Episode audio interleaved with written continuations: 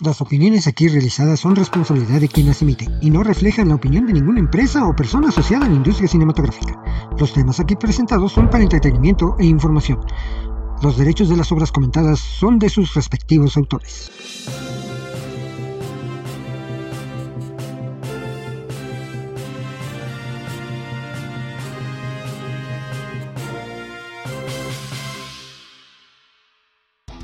Búscame en mis redes sociales. Todos los Kikes van con K. En Facebook, búscame como Kike Cinéfilo Oficial. En Twitter, arróbame como Cinéfilo Kike o Kike Cinéfilo. En Instagram, arróbame como Kike-Cinéfilo. Busca mis videos y audio en YouTube y Spotify en el canal Kike Cinéfilo. Me puedes escuchar en iHeartRadio, en Amazon Music, en Apple Podcast y también en Google Podcast y en la mayoría de las demás plataformas de Si quieres mandarme WhatsApp, te dejo mis números. Bienvenido. Estas son las noticias cinéfilas de esta semana. El famoso actor Mel Gibson podría testificar en el juicio a Harvey Weinstein por los delitos sexuales del exproductor de cine estadounidense.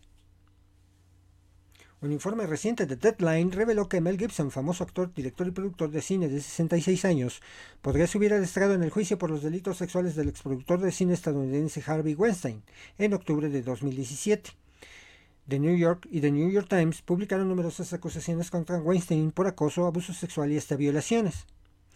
Weinstein fue detenido en Nueva York el 25 de mayo de 2018 y declarado culpable de dos delitos graves, en febrero de 2020, por los cuales recibió 23 años de prisión.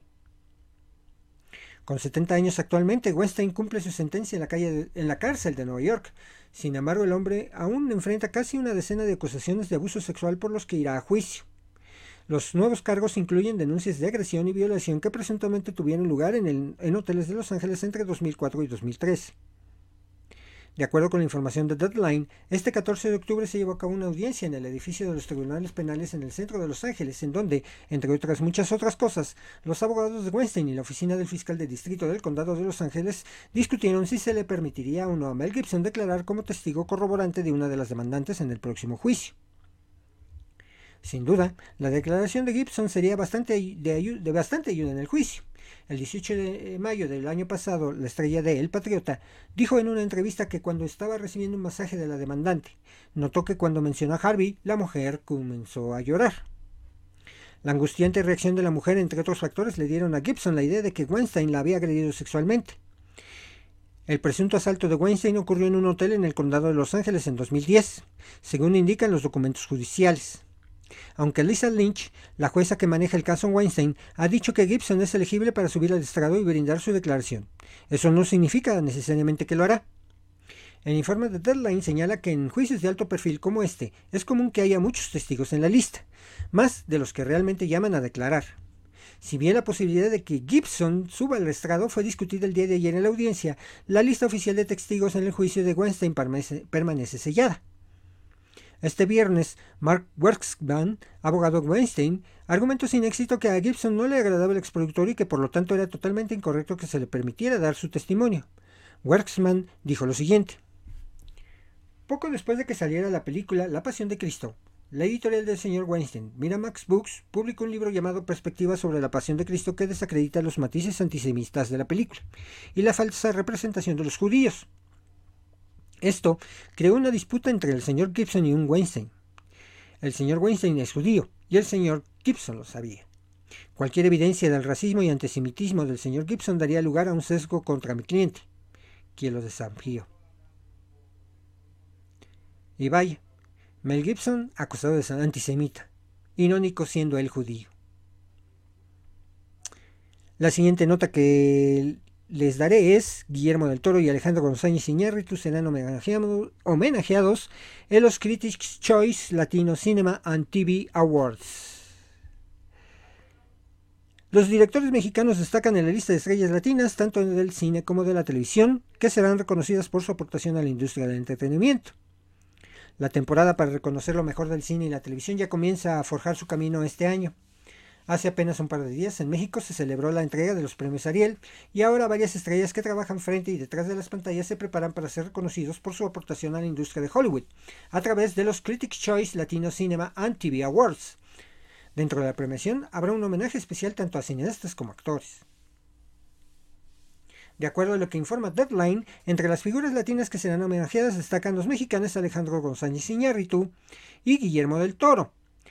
Iñárritu será reconocido con el premio al director de cine por el proyecto para Netflix que debutó en el Festival de Cine de Venecia, Bardo, falsa crónica de unas cuantas verdades.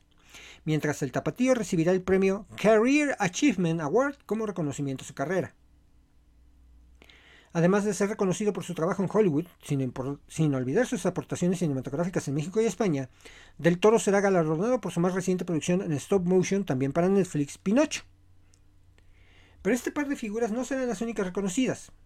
En la lista también destaca el actor cubano Desi Arnaz, quien será honrado con el Icon Award por su trayectoria en la pantalla chica. El premio lo recibirá en su nombre su hija Lucille Arnaz. Cabe mencionar que hace poco la pareja de Lucille Bell y Desi Arnaz fueron recordados en la película Being the Ricardos, en donde fue interpretado por Javier Bardem, acompañado de Nicole Kidman bajo la dirección de Aaron Sorkin. Las Alonso, por su parte, recibirá el premio como actor de televisión por su participación, en The Voice, de Prime Video, en donde interpretó a Mother's Milk. El premio al mejor productor de televisión está reservado para Gloria Calderón Kellett por la serie de comedia romántica de Prime Video With Love. El premio a la estrella en ascenso o el Rising Star Award for Television será para Cristo Fernández por su papel de Danny Rojas en la exitosa serie de streaming Ted Lasso. Otro reconocimiento adelantado será para Gina Ortega, quien protagoniza la aún no estrenada serie Wednesday a cargo de Tim Burton. Su premio también será como estrella en ascenso.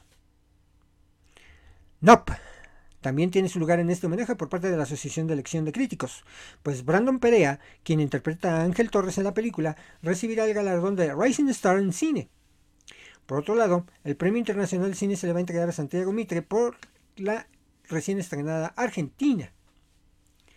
Catalina Sandino Moreno será homenajeada con el premio a la actriz revelación por la televisión en la serie de terror From. El premio especial de honor será para Guillermo Rodríguez por sus 19 años colaborando para Jimmy Kimmel Live. Y finalmente se ha confirmado a Gina Torres de 911 Lone Star como la que obtendrá el premio a la actriz de televisión. Se espera que pronto se anuncien otros posibles homenajeados para la premiación que se llevará a cabo el próximo 13 de noviembre. Vaya pues, por parte de Kike Cinefilo Producciones, una felicitación a todos ellos. Y Híjole, desde que iniciamos las noticias cinéfilas no hemos parado de dar este tipo de notas, notas que no nos agradan dar. Falleció Robbie Coltrane, actor que diera vida a Hagrid en la saga Harry Potter. El estreno es mejor recordado por los fans de la saga Harry Potter gracias a su entrañable personaje Rubius Hagrid. Coltrane tenía 72 años.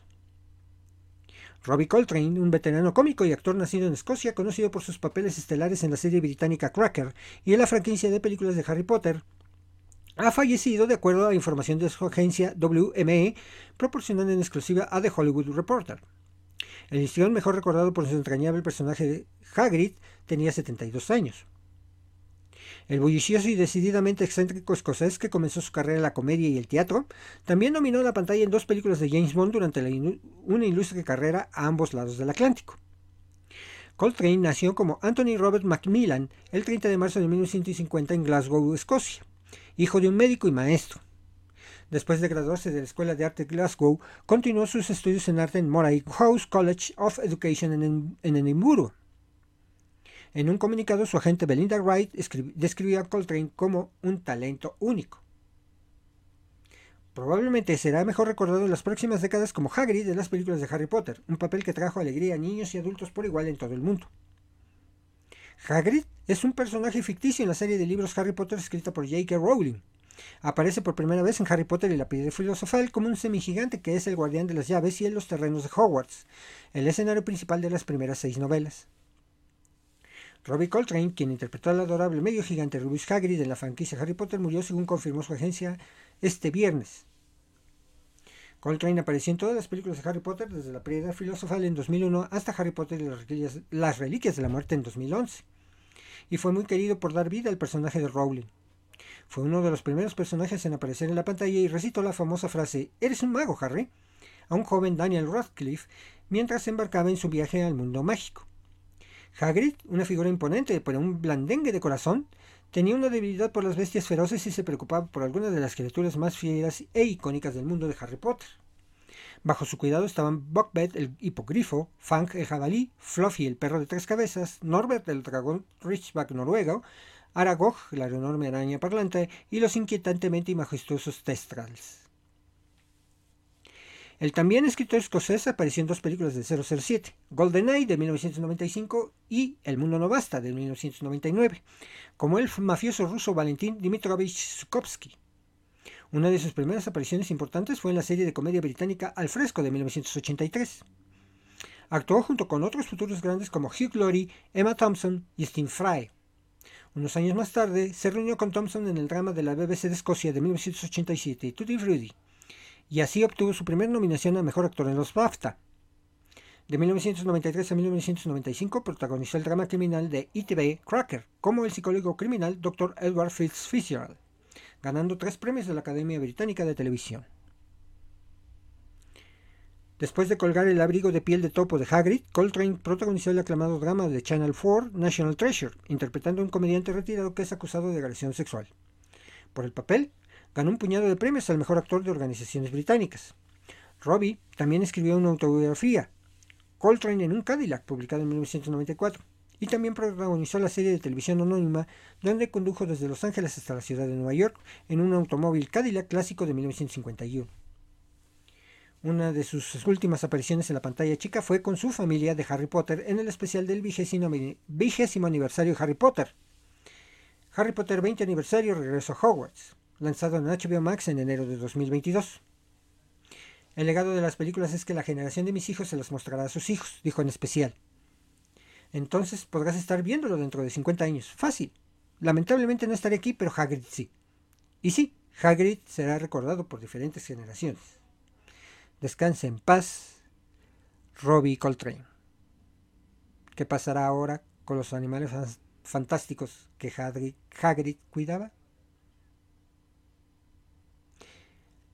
Los espero en la próxima edición de las Noticias Cinéfilas. Vayan a visitarme en mis redes sociales y les invito a suscribirse en mi canal de YouTube y a las plataformas de audio donde está disponible este podcast. Hasta pronto. Conducción, guion, cámara, audio, edición y todo lo demás lo hice yo. 2022 Kike Cinefilo Producciones. Todos los derechos reservados.